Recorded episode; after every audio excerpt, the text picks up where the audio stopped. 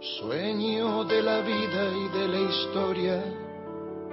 Usted está desayunando, está yendo al laburo, preparando a los pibes para que vayan a escuelas públicas, o también escuelas privadas, pero muchos van a escuelas públicas.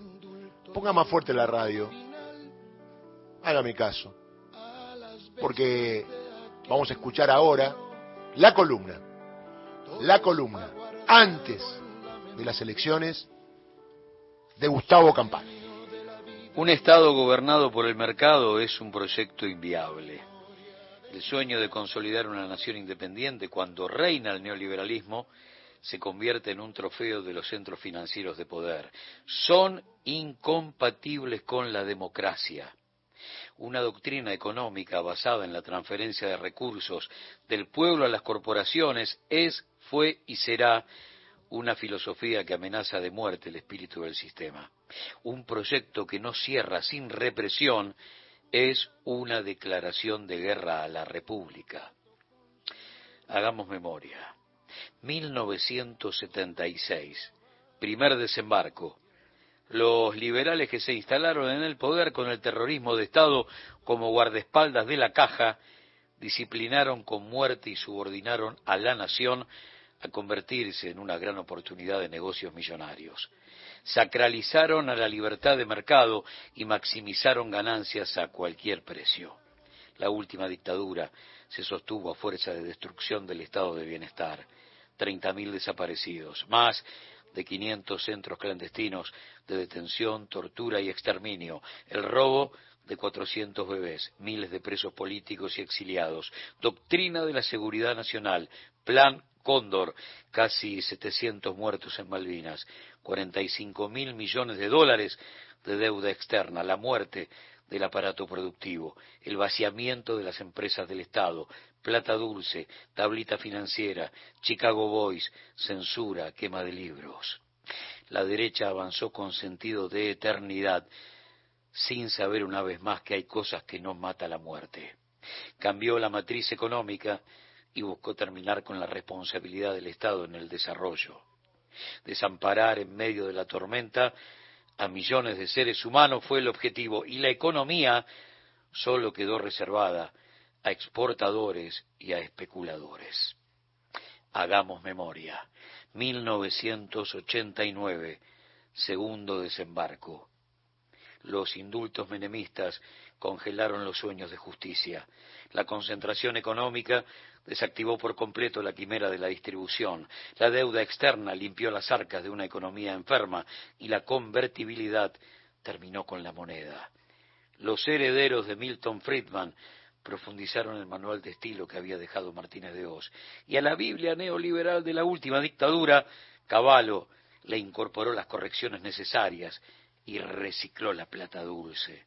Por ley, y cuadruplicando el endeudamiento externo que hipotecó a dos o tres generaciones de argentinos, el espejismo de la convertibilidad duró una década. Las relaciones carnales guardaron bajo siete llaves la soberanía.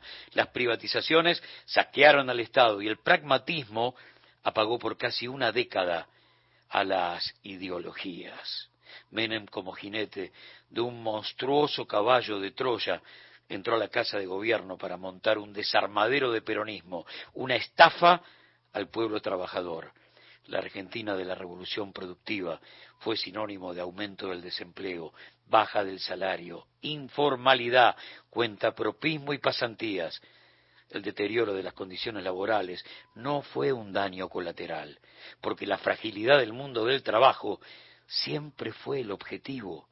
Se impuso en esos años una flexibilización que se naturalizó cuando la, acción, cuando la opción fue explotación o hambre, y los diez mandamientos del consenso de Washington mandaron durante una década. En la Argentina 83 los discursos lo daban políticos. En los 90 se demonizó a los partidos y sindicatos y todo fue parte de una farandulización con impunidad garantizada a través de la mayoría automática de la Corte Suprema. La alianza recibió una brasa maldita, pero decidió continuar la hoja de ruta de la Argentina 89-99. No cambió una sola coma y gobernó con reflejos del menemismo residual. El radicalismo modelo Fernando de la Rúa fue un apéndice del menemismo, menos farandulero por ahí, pero tan liberal como su antecesor. Regresó Caballo y le sumaron casi 80 mil millones de dólares a la deuda vieja. Blindaje y megacanje. Se fueron en helicóptero, sembrando de cadáveres aquel diciembre de 2001 con estado de sitio. Argentina en estado terminal en la puerta del cementerio. Cada argentino debía 3.800 dólares. Corralito, la deuda externa era de 180 mil millones, 17 cuasimonedas, 53% de argentinos debajo de la línea de pobreza y 3 de cada 10 trabajadores estaban desocupados. Que se vayan todos, fábricas recuperadas, asambleas populares y los asesinatos de Costequi y Santillán, demostrando que la única respuesta que algunos hombres estaban dispuestos a brindar eran balas de plomo. Diciembre de 2015, tercer desembarco. El macrismo retrocedió hasta el país 76. Destrozó en cuatro años los números de la micro y de la macroeconomía. Hipotecó otra vez a tres o cuatro generaciones de argentinos e instaló una democracia casi imperceptible, con derechos difusos y muy debilitados. Un plan de destrucción del modelo de país en tiempo récord y un cíclico saqueo en favor de la economía concentrada en el marco de una batalla inconclusa de más de dos siglos, sin intermediación política del menemismo. La alianza y el país de los gerentes apareció un macrismo con capacidad de aniquilamiento ilimitada. Decretaron daños casi irreparables, con absoluta impunidad mediática y judicial. Naturalizaron con desprecio el desequilibrio de clases y, como sucede cada vez que gobiernan, institucionalizaron la limosna. Fueron por el Laufer, los presos políticos. Te hablaron de caer en la escuela pública. Ningún pobre llega a la universidad. No voy a abrir hospitales nuevos. Y le hicieron creer a un empleado medio que podía comprarse celulares e irse al exterior el Forador y Duncan para regalar Malvinas, como los acuerdos de Madrid del menemismo, la muerte de la ley de medios y convertir en secretarías los ministerios de Trabajo, Salud y Ciencia y Tecnología.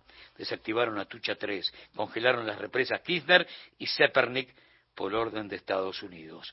Derogaron la ley de tierras, intentaron el dos por uno para los genocidas, son responsables de las 44 muertes del Ara San Juan, de la cárcel de Milagro, del espionaje a los familiares y del escape de gas que terminó con las vidas de Sandra y Rubén. Puedo seguir, la lista es muy larga, ¿eh? muy, muy, muy larga.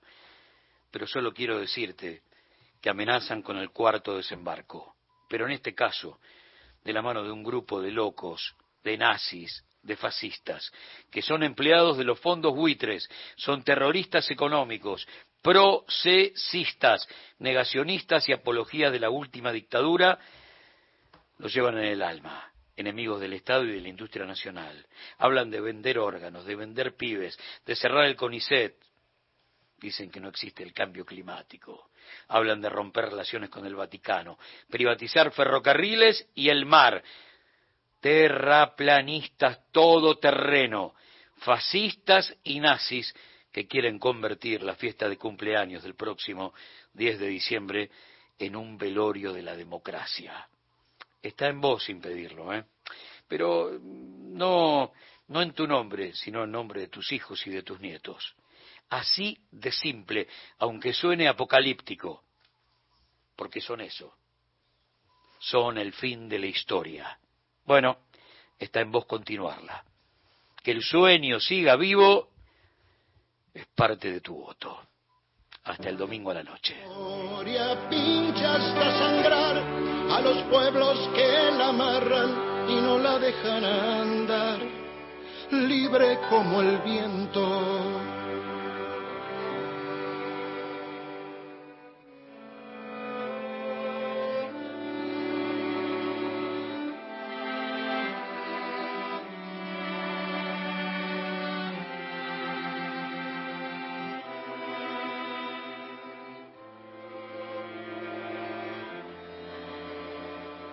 Todos los muertos de la mía